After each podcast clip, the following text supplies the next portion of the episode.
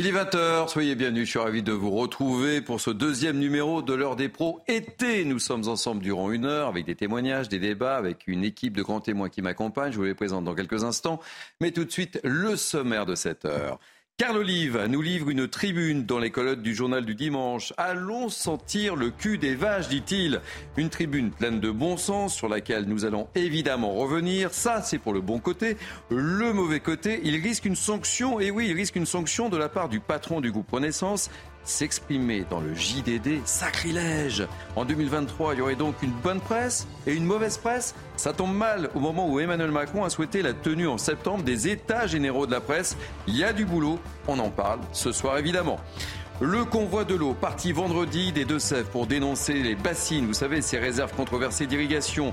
Ce convoi de l'eau devait être familial, il devait être calme. C'est ce qu'avaient annoncé les organisateurs. Ce calme n'aura pas duré longtemps. Un golf a été dégradé non loin de Poitiers.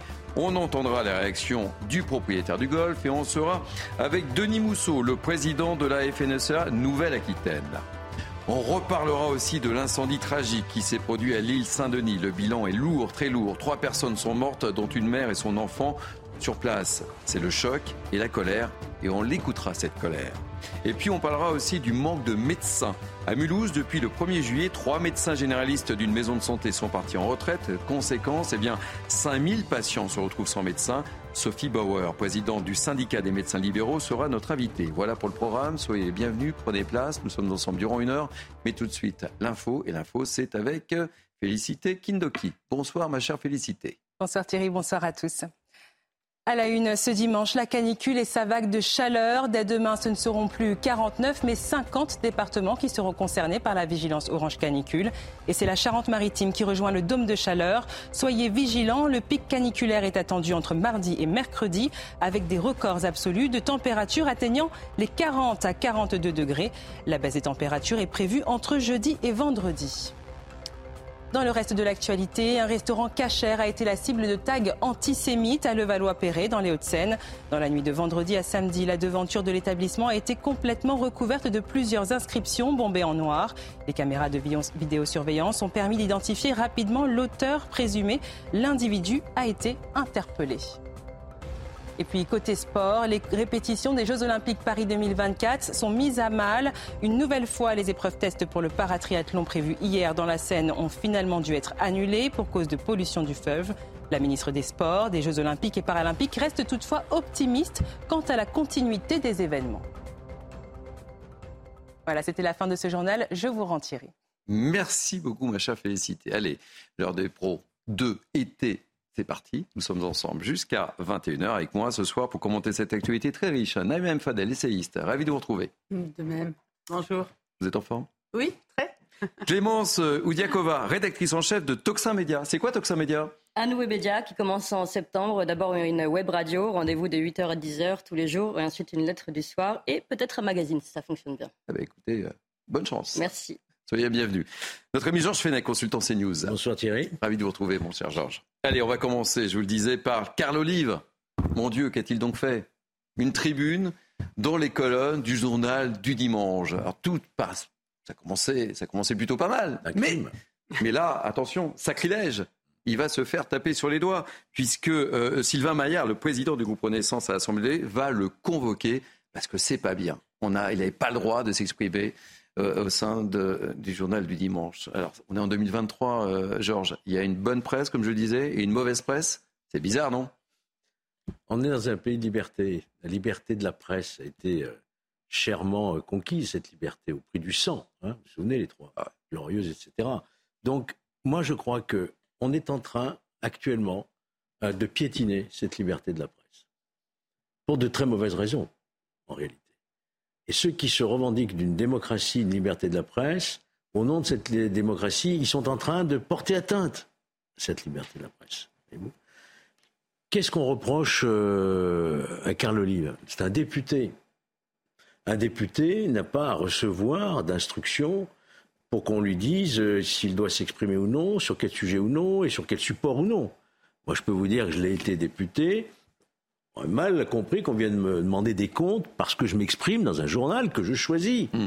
c'est ma liberté d'homme politique. J'ai été élu, je ne dois rendre de compte qu'à euh, ceux, à mes électeurs. Donc là, il y a quelque chose qui me, qui me choque déjà. Et puis, euh, mais qu'est-ce qui se passe Geoffroy le Jeune, donc ce serait euh, une nouvelle sorcière de Salem, quoi. Mmh. C'est celui contre les foudres de la sorcellerie vont, vont s'abattre. Euh, et que je sache, Geoffroy était déjà je dis Geoffroy parce qu'on le connaît très bien ici, bien, souvent. Je l'appelle par son prénom, bien sûr. il était à valeur actuelle. Comment? Faites attention. Pourquoi? Faites attention. Ah, je risque aussi d'être sur le bûcher médiatique. Oui, non, mais ça, je l'ai déjà été aussi. Ça ne, pas aujourd'hui, ça me fera pas peur. Mais ce que je crois, c'est que euh, lorsque Macron, euh, le président de la République, Emmanuel Macron, euh, accorde une interview à Valeurs Actuelles, il me semble que Geoffroy Lejeune était déjà mm. rédacteur en chef de ce journal. Donc, je ne comprends pas ce qui se passe, mais en tout cas, c'est un mauvais climat, très très mauvais climat, qui ne bénéficie à personne et qui doit absolument, absolument euh, s'interrompre maintenant. Et puis ça tombe mal quand même, parce que, vous le savez, euh, normalement, il y a les États généraux de la presse qui doivent se tenir en septembre. Quel signal on envoie? Si effectivement il y a une presse à choisir, une presse à laquelle on peut accorder une interview ou pas, je trouve que le débat part sur de mauvaises bases. Ah, je voudrais qu'on montre. Vous savez pourquoi il part sur de mauvaises bases? Pardon? Déjà celui qui, euh, qui, dirige ces, États généraux. Bien sûr. Ben oui, ah. Christophe Deloire. Qui s'en est pris à. Qui s'en est pris à notre groupe. au groupe, donc on est jugé parti là. Euh, je, voudrais surtout qu'on voit le, le, tweet euh, de Sylvain Maillard parce qu'il est quand même assez extraordinaire. J'ai été informé, alors je précise que Carl Olive avait prévenu Sylvain Maillard, hein, euh, parce qu'on a, eu euh, Carl Olive. J'ai été informé par un député de mon groupe que des échanges avaient eu lieu avec le JDD pour la publication d'une tribune, alors que ce journal n'apporte toujours pas la garantie nécessaire de pluralité que notre groupe attend. Cette participation n'engage en aucun cas les députés Renaissance. Je réunirai le bureau du groupe Renaissance à la rentrée pour donner suite. Vous imaginez un peu la chose Naïm Fadel, euh, Clémence, Naïm Fadel. Oui, pour euh, rejoindre ce que vient de dire euh, Georges, il y a la question effectivement de la liberté de la presse, mais il y a aussi la question de l'indépendance de la presse et, de la liberté d'expression. Je rappelle que les attaques à l'encontre de Charlie Hebdo, justement parce qu'il y avait cette liberté.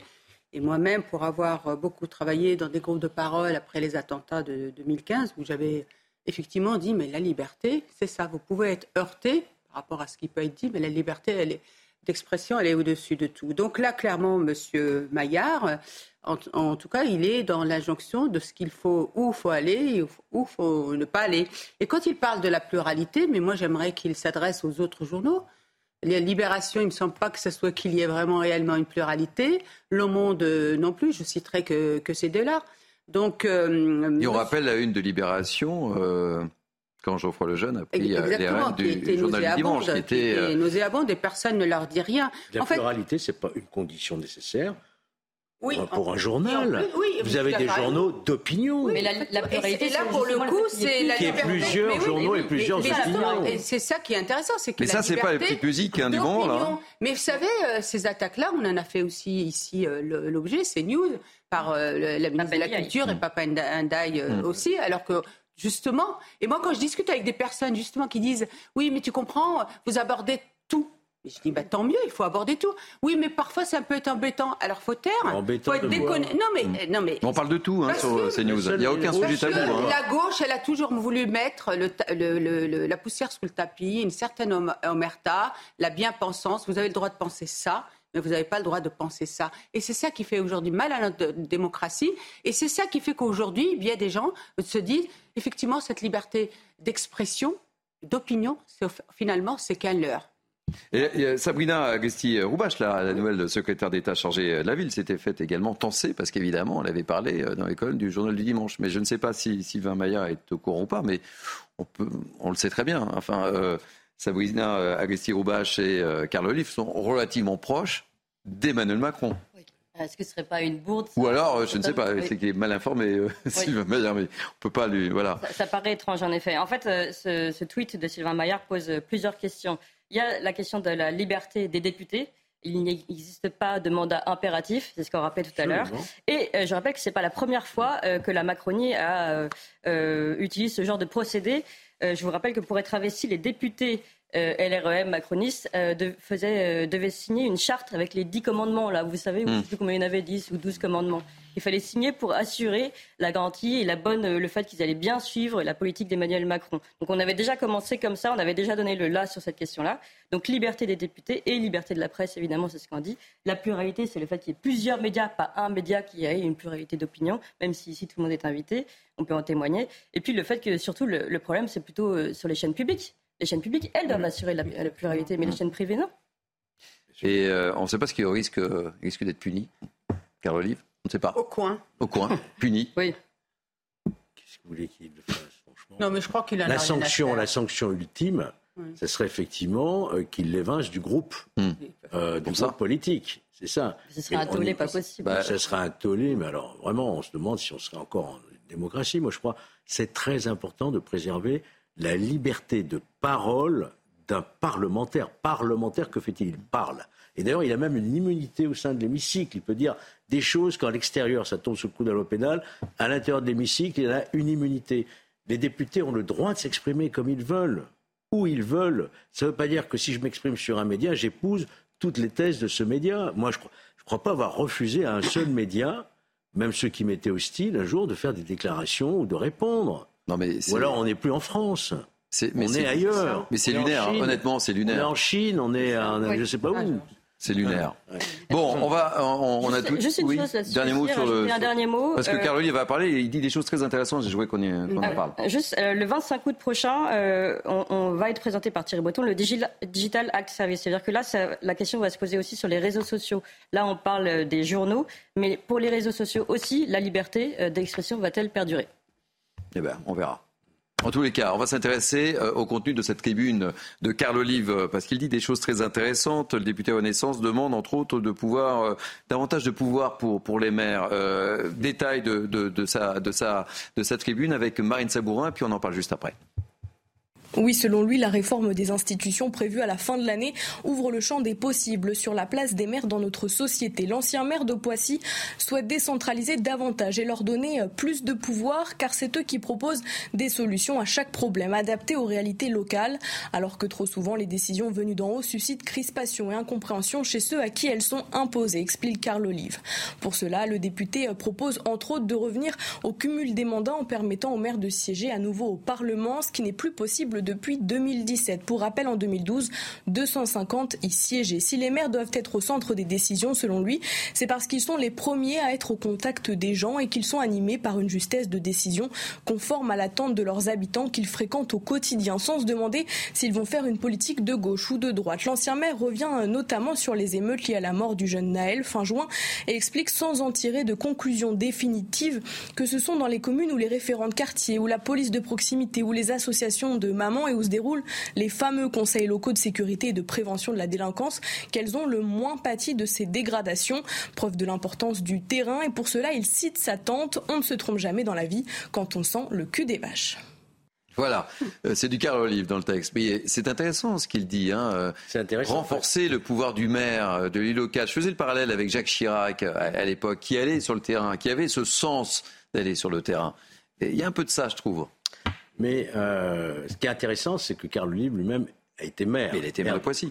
De Poissy, donc c'est important d'avoir effectivement des anciens maires qui soient à l'Assemblée nationale pour réfléchir à, ce que devrait être la prochaine euh, réforme du statut de l'élu. On hmm. va bien voir, peut-être que dans ce cadre-là, il y a un vecteur législatif où effectivement on peut aller encore peut-être un peu plus loin que nous sommes allés euh, au moment des lois de décentralisation. Il y en a eu plusieurs, vous savez.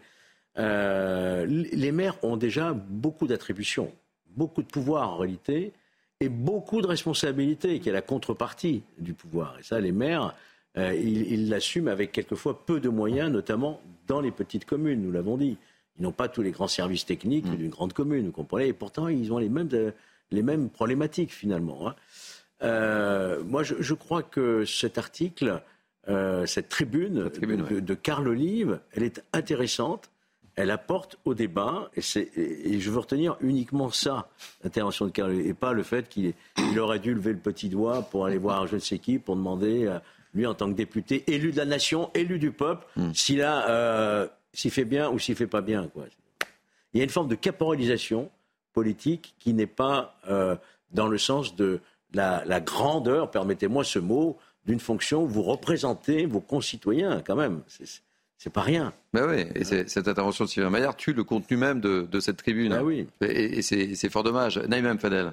Alors effectivement, la question de, la compétence, enfin de la place et du rôle des maires est extrêmement important. Et on a bien vu qu'avec la Macronie, ce qui leur a un peu manqué, c'est que c'est la connexion avec. Et c'est le contact avec le terrain. Avec le, terrain, contact avec les terrains. Parce qu'ils avaient très peu de, maires à l'Assemblée nationale. Euh, et puis il y a eu cette. Et puis on a bien vu. La euh, fin du cumul des mandats. Au cours du premier mandat, euh, le grand nombre de députés n'avaient aucune expérience en politique. ils ne connaissaient bah, pas le terrain. voilà, comme ils et ça, c'était quand même. Voilà, comme ils ont handicap. Hein le cumul des mandats et qu'il fallait que lors du premier quinquennat, ils trouvent effectivement des candidats. Ça, a été, ça s'est fait sur des CV. Hein.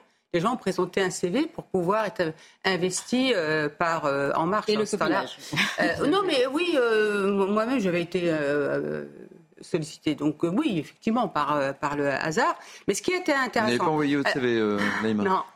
Mais ce qui est intéressant, en fait, je veux dire, effectivement, je rejoins complètement ce qu'a dit euh, Carl Olive, c'est qu'il y ait important cette connexion effectivement avec le terrain et le, le maire sait ce qui se passe au niveau de la collectivité, il sent la température, et il est, euh, comme, on, dit, euh, à portée de, de, de, de baf, c'est ça et, donc il peut porter euh, des, des, projets des, vraiment qui sont en lien avec les besoins des, habitants. Mais ce qui avait été par contre intéressant avec En Marche, c'est qu'ils ont permis quand même que soient élus des gens qui n'auraient jamais été élus avec les partis traditionnels. Il hmm. faut dire les choses. Le renouvellement, il a, il a renouvelé vraiment euh, l'Assemblée nationale par le fait qu'à un moment, eh bien, il n'y avait plus ce cumul de mandats et que lui, il n'avait pas déjà des élus qui le suivaient depuis longtemps. Donc il y a eu un renouvellement important. Et moi, je voudrais soulever ça parce que souvent, malheureusement, les partis politiques ont tendance à être un peu dans l'autre soi et c'est vraiment difficile de se faire sa place. Georges Oui, euh, juste une précision. Pourquoi cette histoire de cumul des mandats euh, Parce que dans l'esprit euh, de nos concitoyens, il résonne cumul des mandats, cumul des indemnités. Eh oui. Donc ça ça passe pas. Il pas faux. Non, non, parce que c'est plafonné. Mm. Oui. C'est plafonné. Vous avez un plafond. On est écrété, on appelle ça l'écrètement. Si un, élu avait deux fonctions, effectivement, cumul, il était écrété, il, devait, euh, il, ne, percevait pas au-delà de ce plafond. Mais au-delà de ça, si vous voulez, euh, le, non-cumul des mandats a effectivement privé l'Assemblée nationale de cette expérience de terrain, des maires. Euh, et en plus, c'est complètement bancal, parce que, par exemple, vous pouvez avoir un vice-président d'un exécutif qui a beaucoup d'activités. Et lui, il sera trapailleur. Oui. Mais de façon plus discrète en plus. Allez, Clémence, très rapidement, parce qu'on a, on a, on a des, beaucoup de sujets ce soir. très rapidement. Sur, les maires, quand même, c'est euh, le dernier, dernier maillon de la chaîne politique qui garde la confiance des Français, alors qu'on voit euh, vraiment le discrédit qui est porté sur la, classe politique et euh, l'abstention qui monte. Donc franchement, c'était vraiment pas la chose à faire, en effet, de sortir les maires de, de, ce, de ce double mandat. Et je voudrais juste rajouter, mais je pense qu'on va peut-être y venir, euh, un point important de cette, tribune de Carl Olive, c'est le lien que fait justement Carl Olive entre les maires et euh, la classe moyenne oubliée. Hmm. Ce peuple, on va dire, j'utilise un gros mot, qui, qui n'est pas euh, cette majorité silencieuse. Et ça, hmm. c'est très très important. Et je pense en effet que c'est une ligne très importante politique qui doit être relayée par, pourquoi pas, Gérald Darmanin. Allez, on va changer de sujet si vous le voulez bien. On va parler du convoi de l'eau qui s'était lancé vendredi, vous le savez, depuis les Deux-Sèvres. Alors, c'est un cortège hein, qu'on avait annoncé calme, familiale, euh, pour s'opposer, vous le savez, aux fameuses euh, bassines. Eh bien, visiblement, ce convoi de l'eau n'a pas vraiment tenu ses engagements. Un golf a été détérioré euh, du côté de Beaumont-Saint-Cyr, c'est pas très loin de Poitiers, me dit-on. Une quinzaine d'individus, certains cagoulés, ont pénétré sur le golf. Bon, pas de chance, il y a des caméras. Donc, ils ont été repérés assez rapidement. On y voit même un logo des soulèvements de la Terre. Alors, on a interrogé euh, le propriétaire de ce golf, Christophe Jolin, et vous imaginez sa réaction, on va l'écouter. Et on sera dans quelques instants avec le président de la FNSE à Nouvelle-Aquitaine et euh, on lui demandera sa réaction, euh, Denis Bousseau. Mais tout d'abord, la réaction du propriétaire du golf, Christophe Jolin. Depuis deux ans, on n'arrose absolument pas du tout les fairways, donc la partie la plus importante du golf n'est pas arrosée. On arrose que les greens et ça représente 15% de la surface totale de notre parcours. Et on arrose que trois minutes dans la nuit, donc en fait, je pense que c'est la mauvaise cible de s'attaquer au golf. Euh, je pense que là, ils sont vraiment mal renseignés. Et je pense que c'était prémédité puisque les gens avaient des, euh, des bombes pour euh, taguer en fait sur les greens. Et donc, je pense qu'ils avaient déjà prévu effectivement d'intervenir sur le golf pour donner un acte fort à leur, à leur déplacement. Alors très rapidement, on va retrouver Denis Mousseau, deux tweets, hein, Marc, celui de Marc Fesneau d'abord, ministre de l'Agriculture. Hein. Voilà donc les moyens d'action pacifique de ceux qui euh, prétendent défendre une cause, dégradent, détruisent, saccagent le travail et l'outil de travail d'autrui. Il n'y aura jamais de dialogue possible avec ceux qui entendent imposer leur loi par la violence, jamais. Et puis autre tweet, celui du préfet de la Vienne, des participants au convoi de l'eau viennent de dégrader un green du golfe de Beaumont-Saint-Cyr signé du logo des soulèvements de la Terre. Euh, le préfet dénonce une dégradation intolérable. Le convoi est stoppé par la gendarmerie pour procéder à des contrôles. Bonsoir Denis Mousseau. Vous êtes le président de la FNSEA Nouvelle-Aquitaine. Je le disais, ça devait être un, convoi calme, familial, et euh, il est parti vendredi, et nous sommes dimanche, si je m'abuse, et il y a déjà des dégâts, et on peut craindre qu'il y ait d'autres dégâts sur le chemin. Vous en pensez quoi, mon cher Denis Mousseau? Eh bien, euh, nous sommes devant une réalité. Euh, j'ai pu poster, j'ai pu dire certaines choses hein, depuis quelque temps. c'est le vrai visage qui apparaît. C'est le vrai visage qui apparaît aujourd'hui.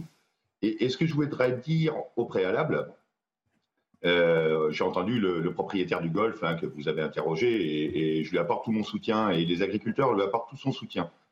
Euh, pendant ces 48 heures depuis le convoi de l'eau, je dois le dire, là je viens de le raccrocher au téléphone pour rassurer les agriculteurs et les agricultrices de la Vienne, où hier, le convoi de l'eau, qui se dit pacifiste, mmh.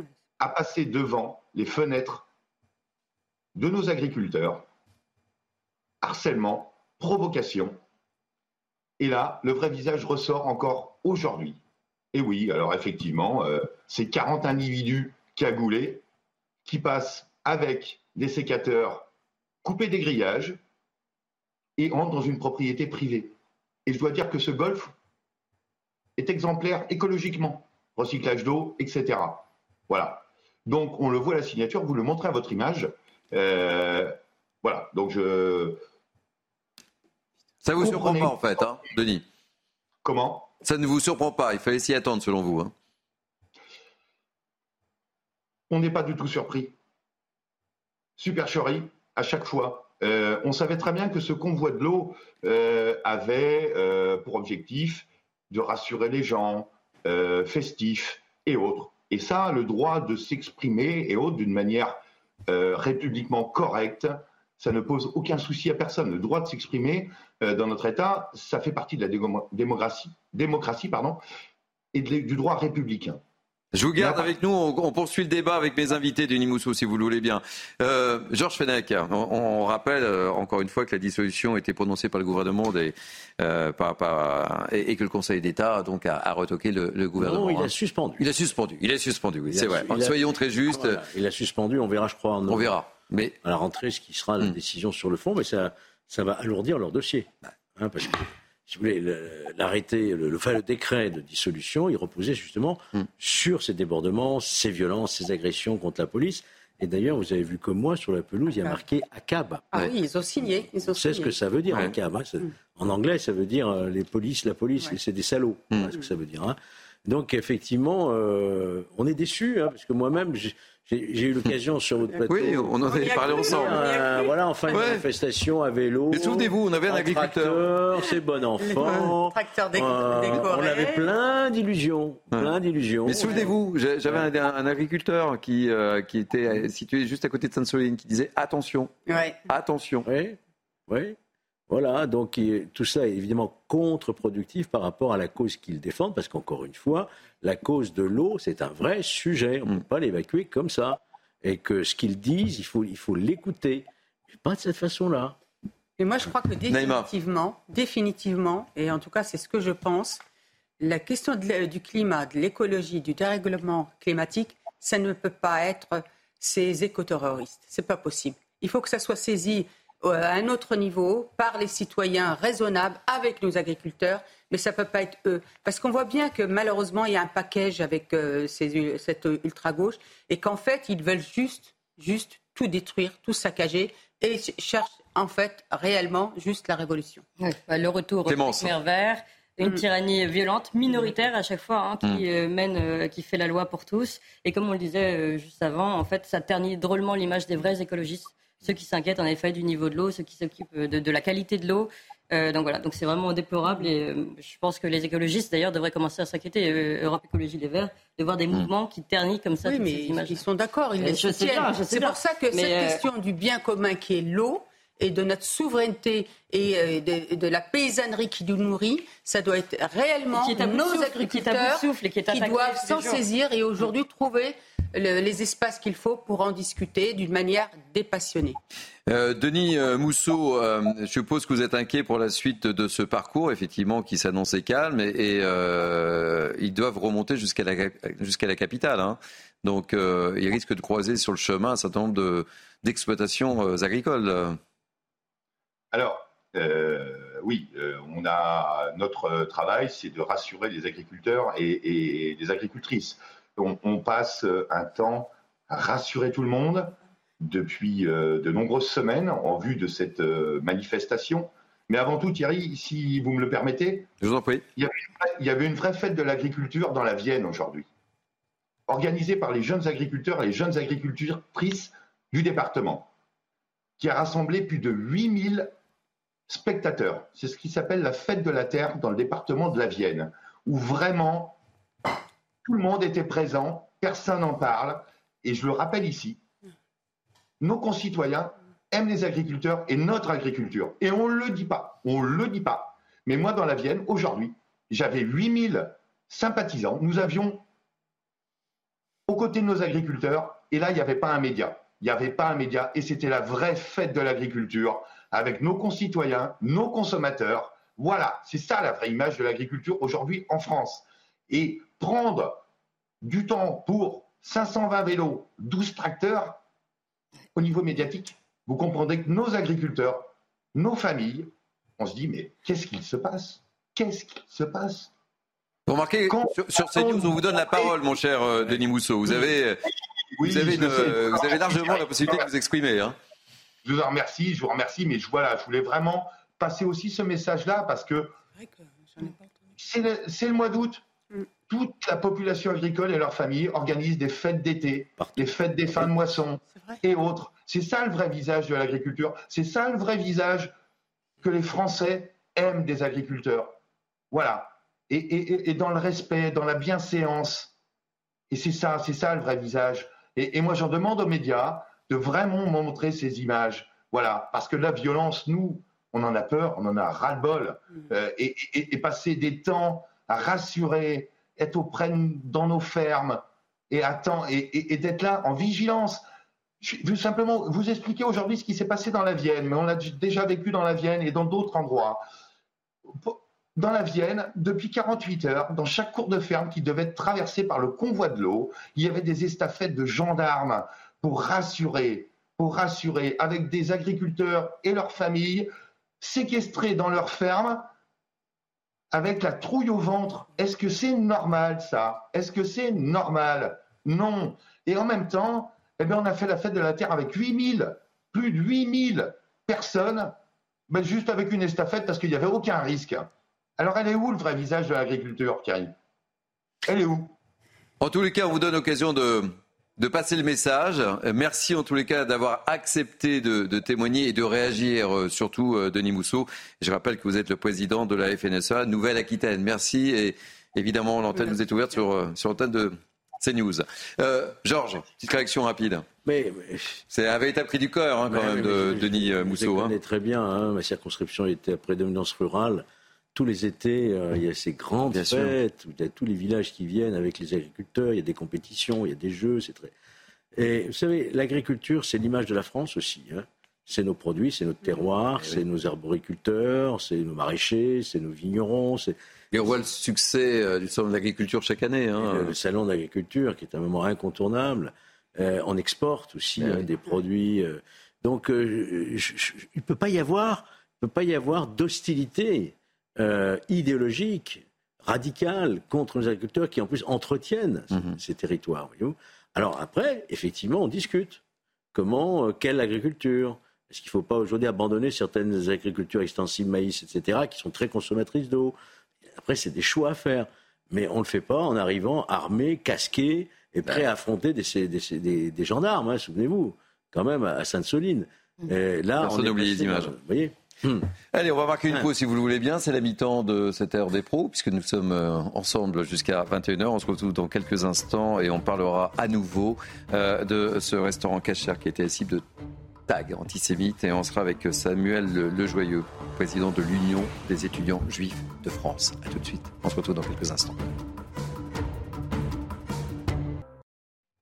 Et oui, le temps passe vite, hein, il ne reste plus qu'une demi-heure, euh, mes chers amis. Euh, toujours avec moi pour commenter cette actualité en ce dimanche soir, M. Fadel, Clémence euh, Oudiakova et notre ami Georges Fenech. Je le disais juste avant cette pause publicitaire, on va reparler de ce restaurant cachère qui a été la cible de tags antisémites à Levallois-Perret dans les Hauts-de-Seine. La devanture de ce restaurant a été recouverte de plusieurs inscriptions écrites en noir. Rappel des faits avec Raphaël Lazreg. Voleurs, juifs, des inscriptions qu'ont découvert les habitants de Levallois samedi matin devant la devanture de cette sandwicherie cachère, un antisémitisme assumé. Il y a deux co-gérants, euh, un homme et une femme, qui euh, viennent d'ouvrir cette affaire euh, à Levallois il y a un petit peu plus d'un mois. Ils sont évidemment extrêmement choqués, d'aucuns le seraient, bien évidemment. Ils s'inquiètent pour le devenir de leur commerce, ce qui est bien évidemment euh, normal. Aujourd'hui, ils sont choqués. J'ai pu leur témoigner du, soutien qui était celui de la mairie. La police a ouvert une enquête à la découverte des inscriptions. Les habitants de Levallois se disent attristés. Bah, c'est triste encore aujourd'hui. Je ne fais pas partie de la communauté, mais c'est des gens qui viennent tout juste d'ouvrir leur commerce. C'est inadmissible de lire, euh, de lire des choses pareilles sur un mur, que ce soit à Levallois ou ailleurs. On croirait le retour euh, à une époque euh, en Allemagne dans les années 30. Le ministre de l'Intérieur Gérald Darmanin s'est dit profondément choqué par ces inscriptions antisémites insupportables et a salué la grande réactivité des policiers ayant permis l'interpellation de l'auteur présumé des faits, une interpellation effectuée grâce aux caméras de sécurité. Clémence euh, Odiakova, on entend ce, ce monsieur qu'on interroge dans notre reportage retour aux années, aux années 30, ces images euh, qu'on aimerait ne, plus voir et, que l'on voit encore, et on est en 2023. Et c'est ça qui est excessivement triste. Hein. Euh, c'est très triste. Et euh, ce qui est intéressant aussi, c'est d'entendre la petite musique qui passe au-dessus, mmh. justement, de faire un distinguo entre l'ancien et le nouvel antisémitisme, le vrai et le faux, mm. euh, le revendiquer, l'inconscient. Alors je rappelle hein, pour ceux qui n'ont pas tout suivi que Aurélien Taché, lui, a parlé, euh, a fait un tweet en disant euh, voilà, l'antisémitisme, le vrai, en postant la photo de ce, mm. de ce, magasin, de cette aventure. Marine Tordelier, un petit peu plus tôt, je crois que c'était vendredi sur France Inter, avait parlé, pour, en parlant de Médine, d'un antisémitisme inconscient. Mm à cause de sa culture. Donc voilà, il y a, l'antisémitisme revendiqué, l'inconscient. Et l'objectif de tout ça derrière cette petite musique, c'est de déculpabiliser, euh, de disculper ceux qui, euh, justement, pourraient être la cible euh, des électeurs d'Europe Écologie Les Verts. Et je voudrais dire autre chose à ce sujet qui est quand même très grave, c'est que là, ce sont des paroles, bon, mais derrière, il y a aussi la justice qui, elle aussi, comment dire, est trimballée ou influencé par euh, ce changement de langage, par, ce, par cette, euh, ce glissement sémantique, on va dire. On avait l'affaire euh, Sarah Halimi, où bah, les circonstances aggravantes d'antisémitisme n'ont pas été retenues. on a les, féminismes, les féministes de 2015 pour l'Allemagne, quand il y a eu des, des, viols en Allemagne, qui ont dit mais non, mais différences culturelles, c'est pas de leur faute.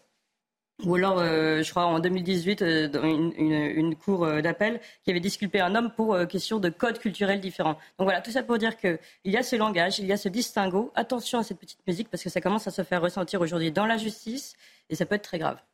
Samuel de Joyeux, bonsoir. Merci d'avoir accepté notre invitation. Vous êtes le président de l'Union des étudiants juifs de France.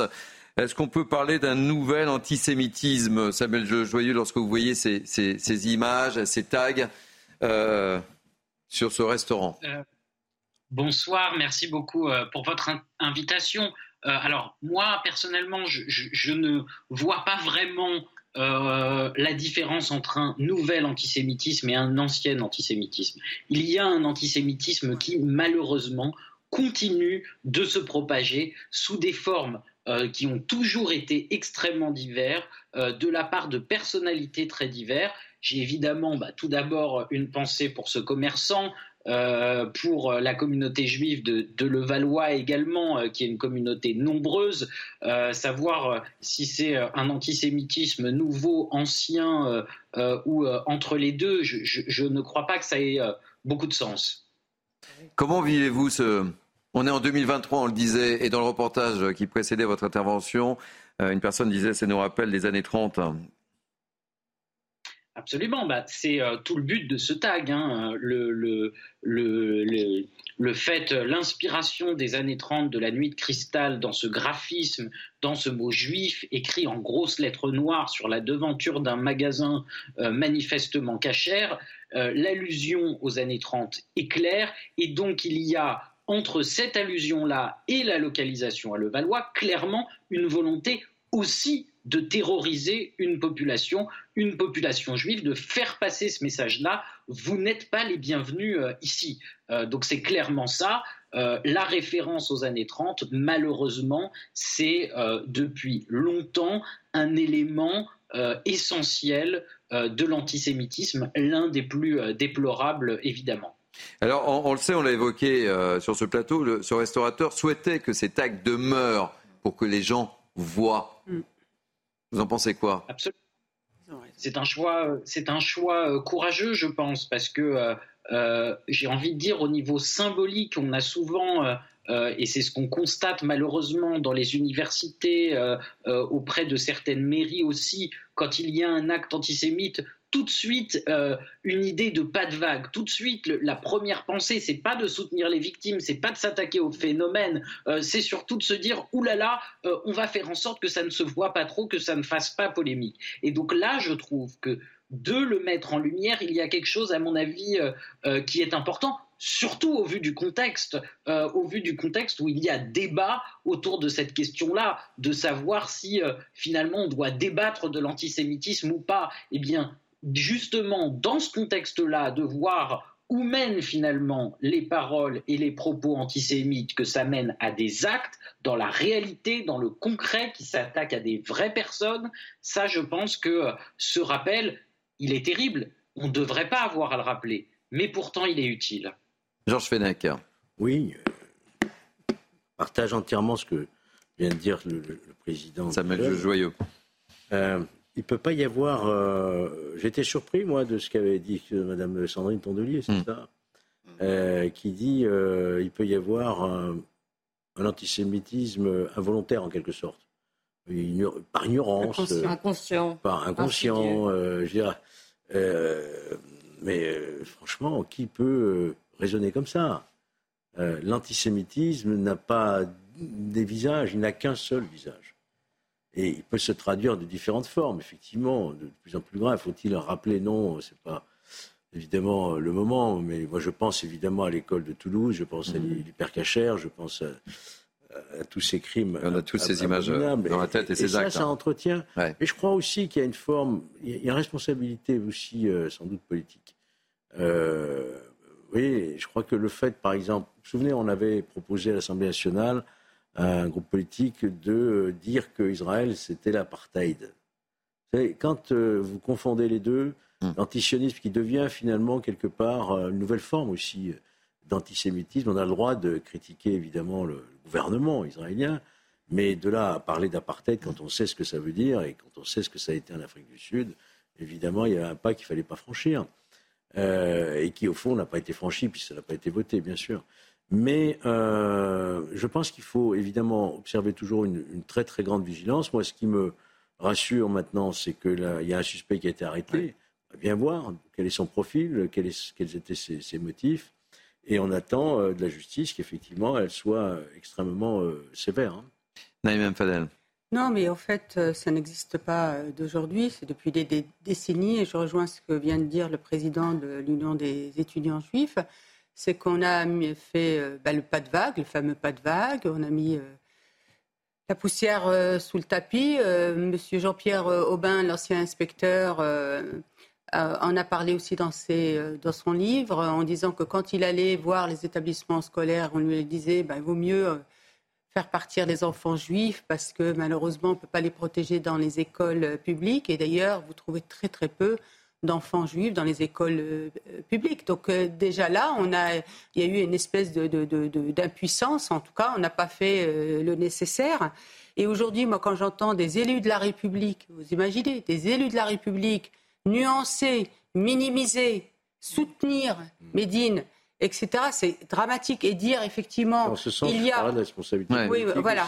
Et la responsabilité effectivement, Georges politique, dire qu'il y a un vrai et un faux, mais vous voyez le message qu'on donne. Mais c'est terrible. Ça veut dire que, et encore une fois, on revient toujours à cette gauche qui veut toujours nous racialiser. C'est-à-dire qu'en fonction de la couleur de la peau, des origines, vous pouvez vous permettre certains propos et, euh, évidemment euh, pas quand vous êtes euh, blanc. C'est dramatique parce que on jette aussi l'anathème sur les personnes issues notamment de l'immigration qui ne demandent rien et qui sont aussi pour condamner l'antisémitisme un point, c'est tout. Samuel Le Joyeux, euh, votre réaction sur ce que vient de dire euh, justement euh, Naïm Fadel avec ses débats politiques qui, qui alimentent l'actualité, hélas?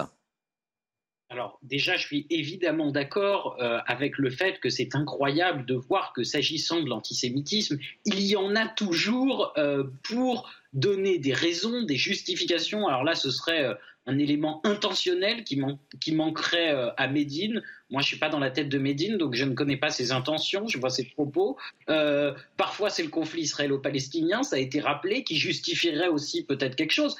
Ce que je voudrais rappeler, c'est que c'est pas d'aujourd'hui, et malheureusement, c'est pas que de la gauche non plus. Euh, on sort quand même d'une, enfin, on sort maintenant, on est sorti il y a un moment, mais d'une campagne présidentielle où un des grands débats, c'était de savoir si Pétain euh, était, euh, euh, avait été bon ou mauvais pour les Juifs. donc j'ai envie de dire que c'est le plus inquiétant, c'est finalement, il y a certaines barrières qui sont tombées, et c'est malheureusement le cas, à mon avis, des deux côtés de l'échiquier politique, où les questions liées à l'antisémitisme sont devenues des questions de débat euh, et non pas des barrières claires où l'antisémitisme serait hors du champ républicain. Un point, c'est tout. Merci euh, Samuel Lejoyeux, merci d'avoir accepté notre invitation ce soir. Je rappelle que vous êtes président de l'Union des étudiants juifs de France. Deux mots très rapides sur le, sur le sujet, euh, Naïma. Non, mais je voulais rebondir sur ce que vient de, de, dire Monsieur Lejoyeux, mais je pense que c'est ça l'erreur. Et moi, je l'ai connu dans mes différentes missions, c'est que lui-même est en train de nuancer en renvoyant dos à dos. Euh, certaines prises de position. Et c'est là l'erreur qui a été faite, parce que l'impact de M. Zemmour, il est absolument beaucoup important que l'impact euh, des propos, notamment de l'extrême gauche, de M. Euh, Taché, de Mme Tondelier ou de M. Mélenchon. Oui, Clémence mots. Je continue. il fait en effet la séparation entre celui de droite, l'antisémitisme de droite et l'antisémitisme de gauche. Euh, mhm. Peut-être dire que euh, l'antisémitisme de droite, on va dire, il reste résiduel. Quand même. Et puis surtout, en général, quand, il y a condamnation, il est condamné, c'est tout. Alors que là, il est déresponsabilisé, c'est ça la différence. c'est ça. Très bien, très bien. On va revenir sur cet incendie meurtrier de, l'île Saint-Denis en Seine-Saint-Denis hier matin. Le feu s'est déclaré dans un immeuble de 12 étages en plein cœur de la ville. Le bilan, je le rappelle, il est très lourd. Hein. Euh, trois morts, euh, trois personnes sont mortes, dont une mère et son enfant. Et sur place, c'est la colère qui prédomine. Et je voulais vous faire écouter ce soir justement des, témoignages que nos équipes ont recueillis euh, cet après-midi. Écoutez bien. De la haine, de la colère. Mais une colère, je ne peux même pas définir à ne pas, à ne pas dormir, surtout depuis que j'ai appris les décès de personnes adorables, des, des, des, des, personnes que je connais depuis, depuis leur naissance, on va dire. Nous vivons dans... Maintenant, c'est un désarroi, la vérité. C'est un désarroi. Il y a plein de, il y a plein de personnes qui m'ont dit non, on, on, va, on, va, on va partir, on va partir d'ici, on va partir. Ils veulent plus rester. Surtout les gens qui ont eu l'incendie. Là, il y a une dame, elle m'a dit, elle habite au 12e étage. Au 12e étage, elle m'a dit non, je ne veux plus monter là-haut, je ne veux plus, je ne veux plus, je ne veux plus. Je voulais, vous faire écouter cette réaction, mais il y a une deuxième réaction très forte aussi, et, je vous fais réagir juste après. Écoutez cette deuxième réaction, vous allez vite comprendre. On a beau crier, on a beau dire des, voilà, il y a eu un incendie, un deuxième. là, il y a en 2021, quand ça a brûlé, là déjà c'était sur le, palier. Déjà là, ils auraient dû faire quelque chose. Bon, Dieu merci, il n'y a pas eu de mort, il n'y a pas eu de, il y a eu quand même des blessés. Mais à ce moment-là, c'était une alerte. On est d'accord. Donc, il, la, il devait refaire les bâtiments, enfin tout là. Et euh, ils nous ont parlé de 2025. Pourquoi 2025 Parce que c'est les JO qui sont plus importants que nous. Parce qu'il faut dire ce qui est. C'est le village olympique, l'île Sani. L'île on est bien d'accord. C'est le village olympique. Donc les JO avant euh, la cité Maurice Thorez ou toutes les, tous les, il n'y a pas qu'ici. Hein. Il y a beaucoup de, cités dans le 93. Hein. On a, beau, faire des trucs, manifester, faire des pétitions, mais ça sert à rien parce qu'ils nous écoutent pas. Ça sert à rien, ils nous écoutent pas. Vous comprenez pourquoi je voulais vous faire euh, écouter hein. Tout est dit, hein, dans ces propos de, cette personne et, c'est la colère qui prédomine. Oui, ça c'est une vraie vraie problématique au niveau euh, des villes.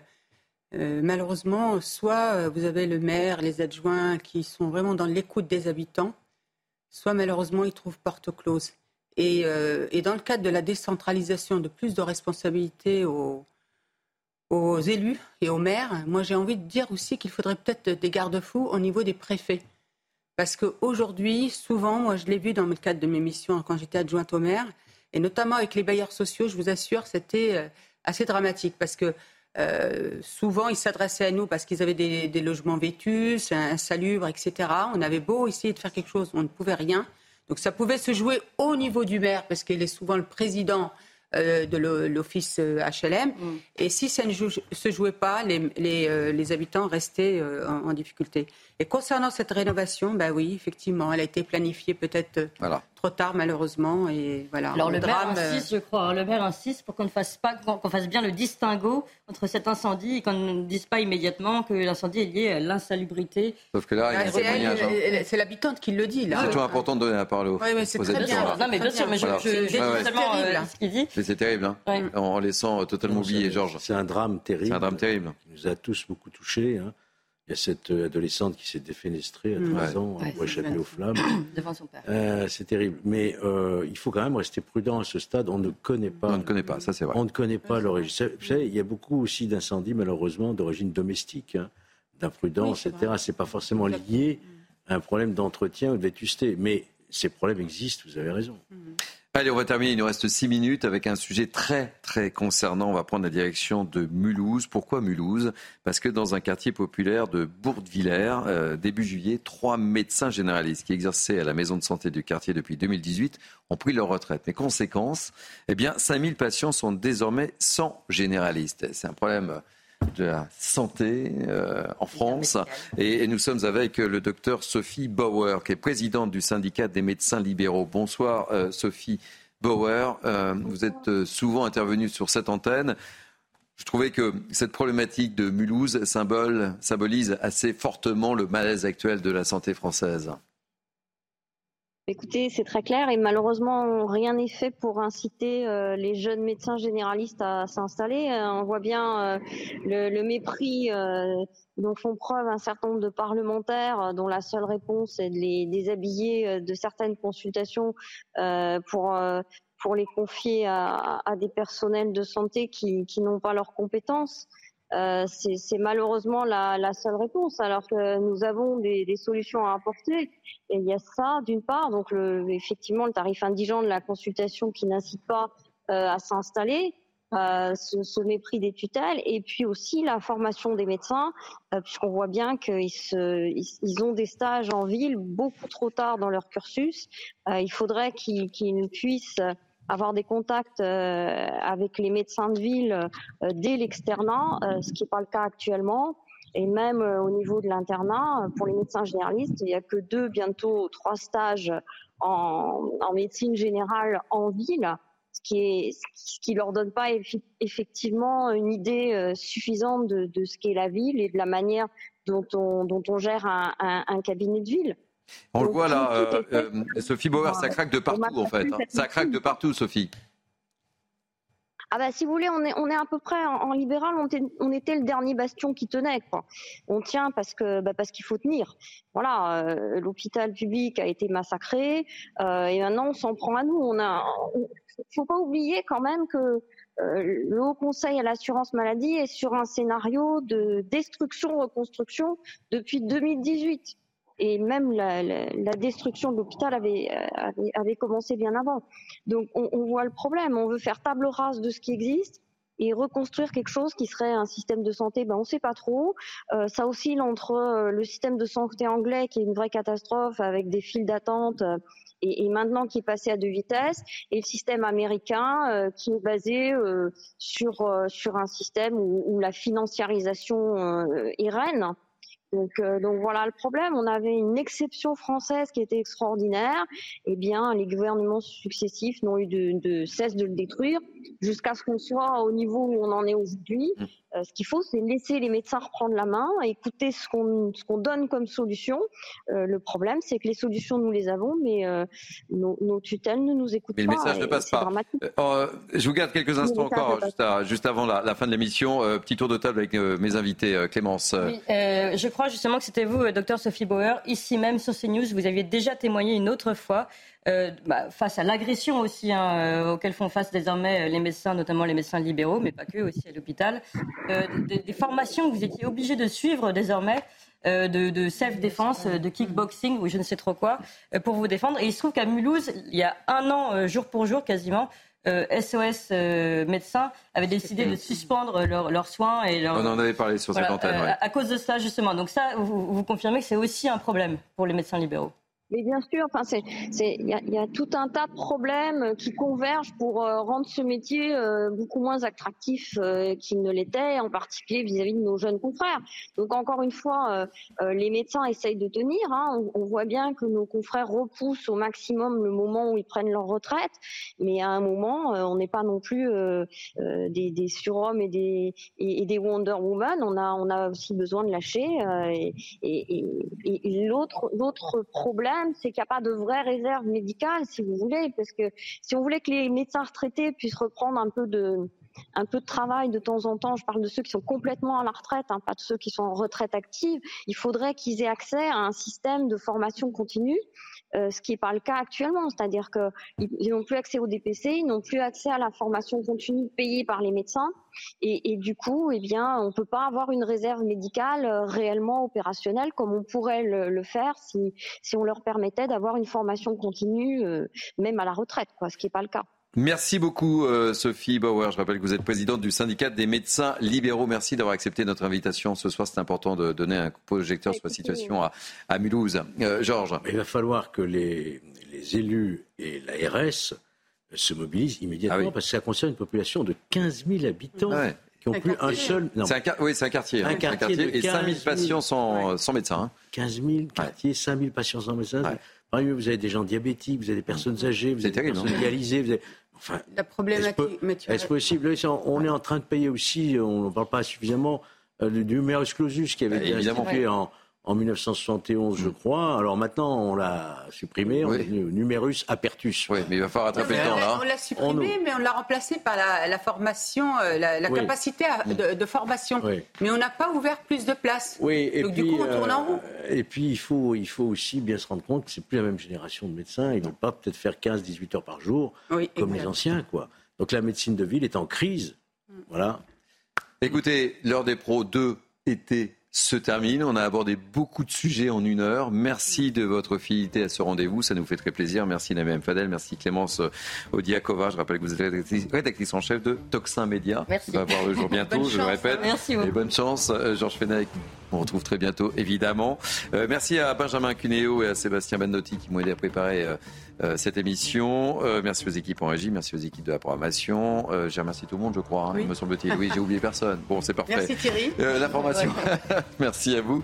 L'information se poursuit sur CNews et moi je vous donne rendez-vous demain, bah oui, demain pour deux rendez-vous, Midi News à, à 11h et puis Punchline à 17h. Passez une belle soirée sur CNews. Bye bye.